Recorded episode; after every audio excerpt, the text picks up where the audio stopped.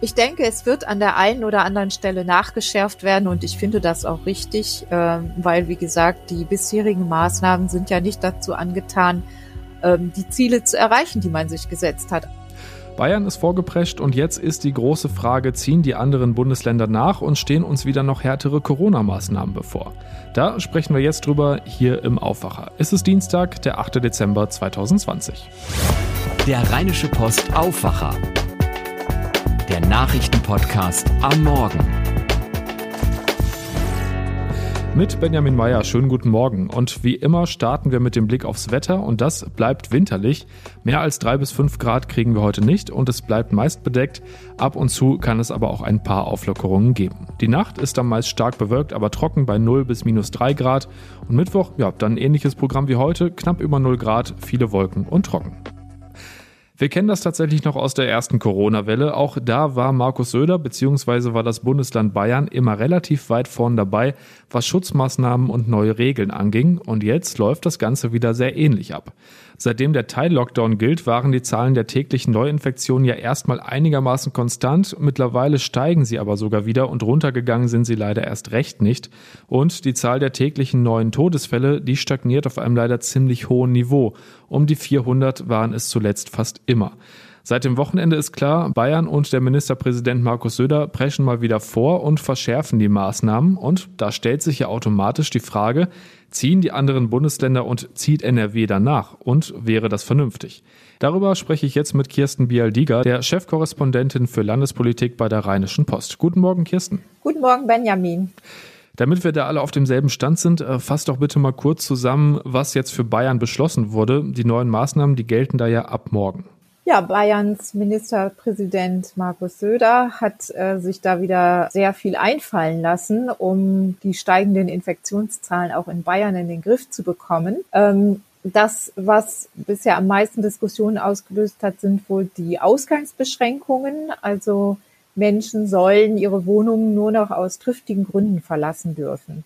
Und triftige Gründe, das sind zum Beispiel berufliche Tätigkeiten, Arztbesuch oder Gottesdienste. Also so viele triftige Gründe gibt es dann gar nicht. Und äh, ab einer Sieben-Tage-Inzidenz von über 200, ähm, das ist ja diese Zahl, wo es darum geht, äh, wie viele Neuinfektionen binnen sieben Tagen pro 100.000 Einwohner in einem Landkreis sind.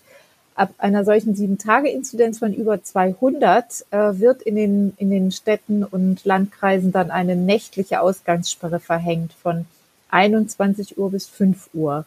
Was in Bayern auch nicht mehr möglich ist, ist der Konsum von Alkohol unter freiem Himmel. Und das ist ja auch äh, zuletzt in NRW in die Kritik geraten, weil ja auch hier viele etwas Neues entdeckt haben, nämlich die sogenannte Glühweinwanderung.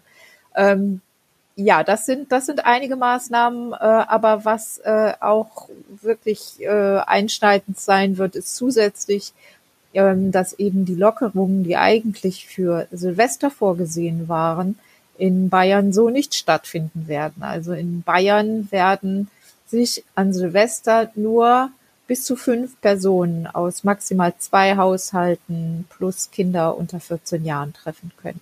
Wie wird das, was da in Bayern passiert, denn von den anderen Bundesländern und vor allem auch von NRW aufgenommen? Ja, es gibt auch andere Bundesländer, die ähm, durchaus aufgeschlossen dem gegenüberstehen, jetzt die Maßnahmen zu verschärfen, beispielsweise Baden-Württemberg, weil doch die Zahlen eben steigen. Also die Infektionszahlen äh, waren ja zuletzt zumindest stabil, die Zahl der Neuinfektionen. Jetzt steigen sie aber an ganz, ganz vielen Stellen wieder. Und das ist gefährlich, weil die Intensivkapazitäten ja schon fast ausgeschöpft sind in vielen großen Städten. Ähm, in Nordrhein-Westfalen ähm, wird auch der Ruf lauter nach strengeren Regeln und äh, ein bisschen hat der NRW-Gesundheitsminister Karl-Josef Laumann jetzt auch schon ähm, angedeutet, dass es dazu kommen könnte. Also er sagte, sollten die Zahlen sich weiter so entwickeln, dann müsse man wohl auch in Nordrhein-Westfalen über strengere Maßnahmen nachdenken. Angela Merkel hat ja gestern schon gesagt, dass sie für zusätzliche Maßnahmen ist und für eine schnelle Entscheidung. Ähm, wie reagiert denn NRW? Also gibt es da auch schon konkrete Maßnahmen, die diskutiert werden? Äh, ja, es gibt, das hört man so hinter vorgehaltener Hand bisher nur, die Überlegung, ob es tatsächlich eine gute Idee ist, Silvester mit zehn Leuten aus maximal zehn Haushalten zu feiern, ob es tatsächlich verantwortungsvoll ist, das in dieser Situation so zu handhaben. Also es könnte tatsächlich sein, dass hier nochmal nachgeschärft wird. NRW legt aber Wert darauf, das nur im Schulterschluss mit den anderen Bundesländern zu machen und dem Bund.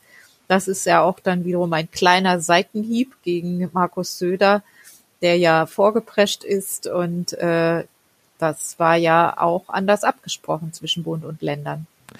Ein großes Thema ist ja natürlich auch der Einzelhandel. Ähm, könnte es echt nochmal werden wie im März und die Geschäfte müssen noch vor Weihnachten dicht machen? Ich denke, in der Vorweihnachtszeit dürfte man sich sehr schwer damit tun, den Einzelhandel zuzumachen.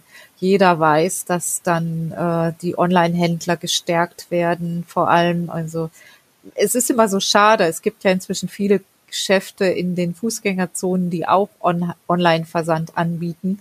Aber es ist eben trotzdem so, dass doch sehr, sehr viele dann bei den großen amerikanischen Online-Firmen bestellen und äh, ich glaube, das, das wird man sich sehr, sehr gut überlegen. Das wird, werden sich die Politiker sehr gut überlegen, ob sie das machen werden.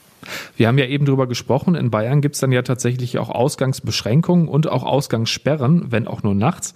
Ähm, wäre sowas auch bundesweit oder bei uns denkbar oder wie steht die NRW-Regierung dazu? Vorstellbar ist das alles. Also äh, die, die Situation hängt davon ab, wie sich das Infektionsgeschehen entwickelt und äh, verantwortliche Politik muss darauf reagieren. Es ist, kann ja nicht sein, dass man zuschaut als Politiker, wie sich die Zahlen und die Kapazitäten in den Intensivstationen immer mehr verknappen und wie ähm, immer mehr Menschen sterben. Also da wird es dann immer eine Abwägung sein. Und natürlich, die Abwägung kann dann so ausfallen, dass es eben nicht so wichtig ist, dass Menschen nach neun Uhr noch auf die Straße gehen, wenn sie da nicht gerade arbeiten müssen oder, oder irgendetwas anderes zu tun haben, was wichtig ist, sondern dass es wichtiger sein kann, äh, dass, dass äh, Menschenleben zu retten sind. Wie schätzt du es denn jetzt insgesamt ein? Ist es wahrscheinlich, dass sich auch bei uns in NRW noch was tut in diesem Jahr und dass es neue, schärfere Maßnahmen gibt? Ich denke, es wird an der einen oder anderen Stelle nachgeschärft werden und ich finde das auch richtig, ähm, weil, wie gesagt, die bisherigen Maßnahmen sind ja nicht dazu angetan, ähm, die Ziele zu erreichen, die man sich gesetzt hat. Ein Ziel war, dass Bund und Länder, äh, also auch die Kanzlerin, wollten erreichen, dass die Zahlen, die Infektionszahlen zurückgehen. Das ist nicht erreicht worden. Das andere Ziel ist, ähm, auch die, die, den Schaden für die Wirtschaft möglichst gering zu halten. Auch da ist, ist es eigentlich, ist die Entwicklung nicht so ähm, gut, denn ähm, viele Einzelhändler klagen über sehr schleppendes Weihnachtsgeschäft. Auch da ähm, sind die Maßnahmen eigentlich weder so locker, dass der Einzelhandel sagen kann, die Geschäfte laufen gut, noch so streng, dass die Infektionszahlen eingedämmt werden können. Und wenn beides nicht richtig funktioniert, dann gibt es eigentlich keine Alternative dazu, die Maßnahmen nochmal zu verschärfen. Und am wahrscheinlichsten ist es zunächst einmal, dass äh, eben Silvester äh, genauso gehandhabt wird wie die Vorweihnachtszeit, also maximal fünf Personen aus zwei Haushalten. Und äh, was darüber hinaus noch für die sogenannten Hotspots mit einer Inzidenz von 200 äh, zu erwarten ist, das muss man abwarten. Das mit dem Abwarten sind wir ja mittlerweile fast gewohnt. Vielen Dank, Kirsten. Bis dann. Tschüss. Eigentlich ist das ja gerade die Zeit, in der wir gerne mal einen großen Bogen um die Waage machen. Allein auf dem Weihnachtsmarkt ziehen die meisten von uns sicher Jahr für Jahr einiges rein, weshalb wir dann ab Januar wieder ins Fitnessstudio rennen. Äh, das mit dem Fitnessstudio wird nächsten Monat wohl genauso wenig was wie diesen Monat mit den Weihnachtsmärkten, aber trotzdem, der Dezember ist und bleibt die Zeit der Plätzchen, Stollen und der Schokolade und damit eine wichtige Zeit für die Bäcker, auch bei uns in der Region. Mein Kollege Viktor Marinov hat deshalb mal geschaut, was Corona bzw. die Corona-Maßnahmen für die Bäcker im Moment bedeuten, gerade jetzt in der Vorweihnachtszeit. Guten Morgen, Viktor. Hallo Benjamin, grüß dich. Wie wichtig ist denn die Weihnachtszeit wirklich für die Bäcker, also in einem normalen Jahr? Also man muss das schon so klar sagen, extrem wichtig, wenn nicht die wichtigste Zeit überhaupt. Also neben Ostern ist natürlich Weihnachten einfach die Zeit, wo die Bäckereien äh, den meisten Umsatz machen. Bäcker müssen ja auch einige Hygienemaßnahmen umsetzen. Ähm, wie viel Aufwand bedeutet das denn für die im Moment? Also meistens sehr viel. Das sieht man aber oft als Kunde nicht, weil das alles so im Hintergrund passiert. Ähm, also es können einfach weniger Menschen im Laden arbeiten. Ähm, es können teilweise auch weniger Kunden rein. Das bemerken die Kunden schon. Aber das, was hinter den Kulissen passiert, der Abstand, der gehalten werden muss, in den großen sozusagen industriellen Bäckereien, auch bei der Produktion, äh, muss man da auch ähm, viel, kann man mit viel weniger Personal arbeiten an den Maschinen. Ähm, das merken alles die Kunden nicht, aber das macht was aus für die Bäckereien auf jeden Fall.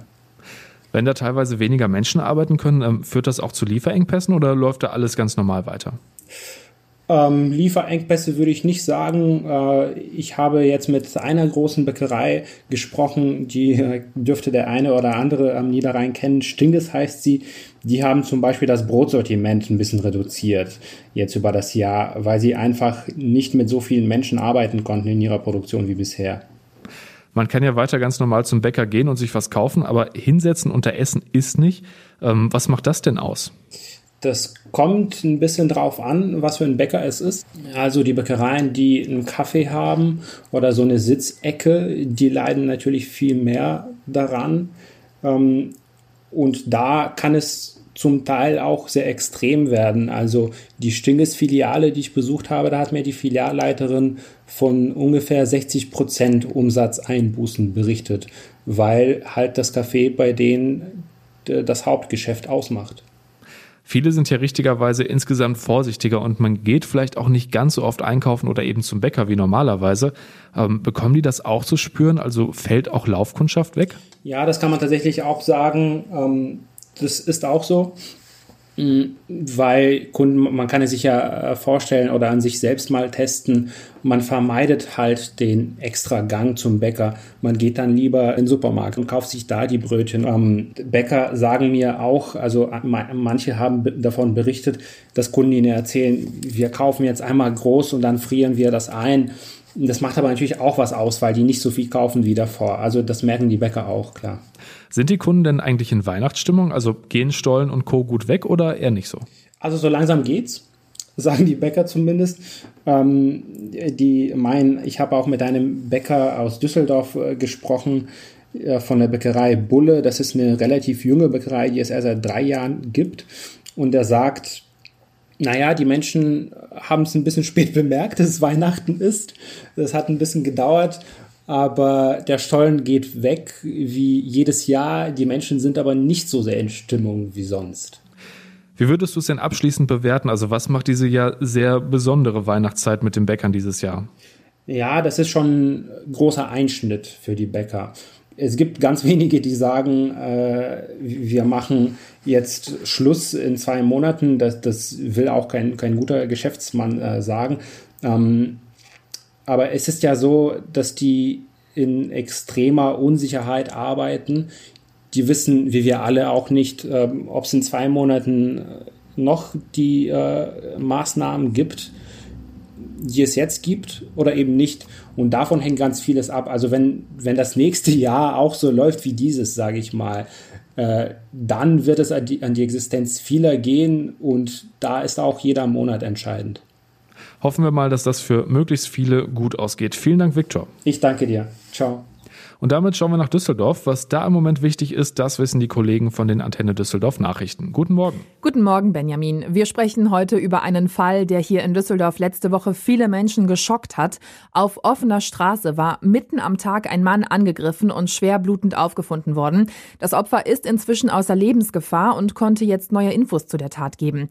Dann soll hier in Düsseldorf ein neues Schnelltestzentrum eröffnet werden, und zwar eines der größten Deutschlands, und der Stadtrat möchte über die Abschaffung der Umweltspuren abstimmen. Nach dem Angriff auf einen 52-Jährigen in Stockholm am vergangenen Donnerstag sucht die Polizei Zeugen, die die Tat beobachtet haben. Der Mann war auf der Kaiserswerther Straße niedergestochen worden. Nach einer Notoperation ist er inzwischen außer Lebensgefahr. Mehr dazu von Dennis Lieske für Antenne Düsseldorf. Die Mordkommission hat das Opfer im Krankenhaus befragen können. Demnach ist der Mann am Donnerstagnachmittag gegen halb fünf auf der Kaiserswerther Straße gegenüber des Aquazos von einem Unbekannten angegriffen worden. Er beschreibt den Täter als etwa 30 bis 35 Jahre alt, schlank, mit drei Tagebart und einer Edeka-Tüte in der Hand. Die Polizei sucht jetzt einen wichtigen Zeugen. Dabei handelt es sich um einen SUV-Fahrer. Das Opfer hatte ihn angesprochen und um Hilfe gebeten. Der Fahrer habe nicht reagiert, sei später aber ausgestiegen und habe sein Auto von außen begutachtet. Das Opfer hatte sich über die Straße geschleppt und dort Polizisten angesprochen. Dann brach der Mann zusammen. In Herd soll noch vor Weihnachten eines der größten privaten Schnelltestzentren in Deutschland entstehen. Auf einer Fläche von 8500 Quadratmetern können sich ab dem 18. Dezember dann täglich mehrere tausend Menschen auf das Coronavirus testen lassen. Hals-Nasen-Ohrenarzt Jochen Finn sagte uns, die Antigentests seien durchaus sinnvoll. Sie müssten aber professionell mit geschultem Personal durchgeführt werden. Problem ist, dass der Abstrich ähm, wirklich vernünftig genommen werden muss. Das heißt aus dem Nasenrachen. Das heißt, der Entnehmende äh, nimmt ein, ein Wattestäbchen, führt es ganz durch bis in den Nasenrachen und nimmt dort den Abstrich. Ansonsten ist dagegen überhaupt nichts einzuwenden. In der Innenstadt und in Oberkassel gibt es bereits zwei kleinere private Testzentren.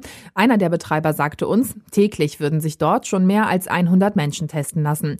Viele hätten für die Tage vor Weihnachten außerdem Termine gebucht. Wahrscheinlich Anfang Februar wird der Stadtrat über die Abschaffung der umstrittenen Umweltspuren abstimmen. Bis dahin wollen sich CDU und Grüne auf eine gemeinsame Linie verständigt haben. Schon nächste Woche wird Obi Keller sein Konzept dazu im Rathaus vorstellen. Unter anderem will er auf intelligentere Ampelschaltungen setzen, um den Verkehr in die Innenstadt je nach Tageszeit zu dosieren. Die Grünen fordern bis zum Frühjahr aber zusätzlich noch neue Radwege entlang der umstrittenen Spuren. Das ist eines der wichtigen Themen, über das sie im Moment mit der CDU verhandeln. Beide Fraktionen wollen im neuen Jahr ein politisches Bündnis im Rathaus schmieden. Beide Seiten zeigen sich im Moment optimistisch, gemeinsam ein geeignetes Verkehrs- und Klimakonzept zu erarbeiten. Soweit waren das die Meldungen von meiner Seite aus. Zum Nachlesen stehen diese und viele weitere Nachrichten auf unserer Homepage antennedüsseldorf.de und zu hören gibt es die Lokalnachrichten jeden Tag um halb bei uns im Radio. Vielen Dank. Zwei Geschichten könnten heute noch zum größeren Thema werden. In Antalya in der Türkei beginnt heute der Prozess gegen den inhaftierten Deutschen aus Wuppertal, dem Präsidentenbeleidigung vorgeworfen wird. Er war im November nach einem Streit um Abstandsregeln in der Türkei am Flughafen festgenommen worden. Und nach der Schwerpunkt Maskenkontrolle im Nah- und Fernverkehr soll es heute schon die Bilanz dazu geben. Die Kontrollen waren in ganz Deutschland durchgeführt worden. Und das war der Rheinische Postaufwacher am Dienstag, den 8. Dezember 2020. Habt einen schönen Tag und bleibt gesund. Mehr bei uns im Netz www.rp-online.de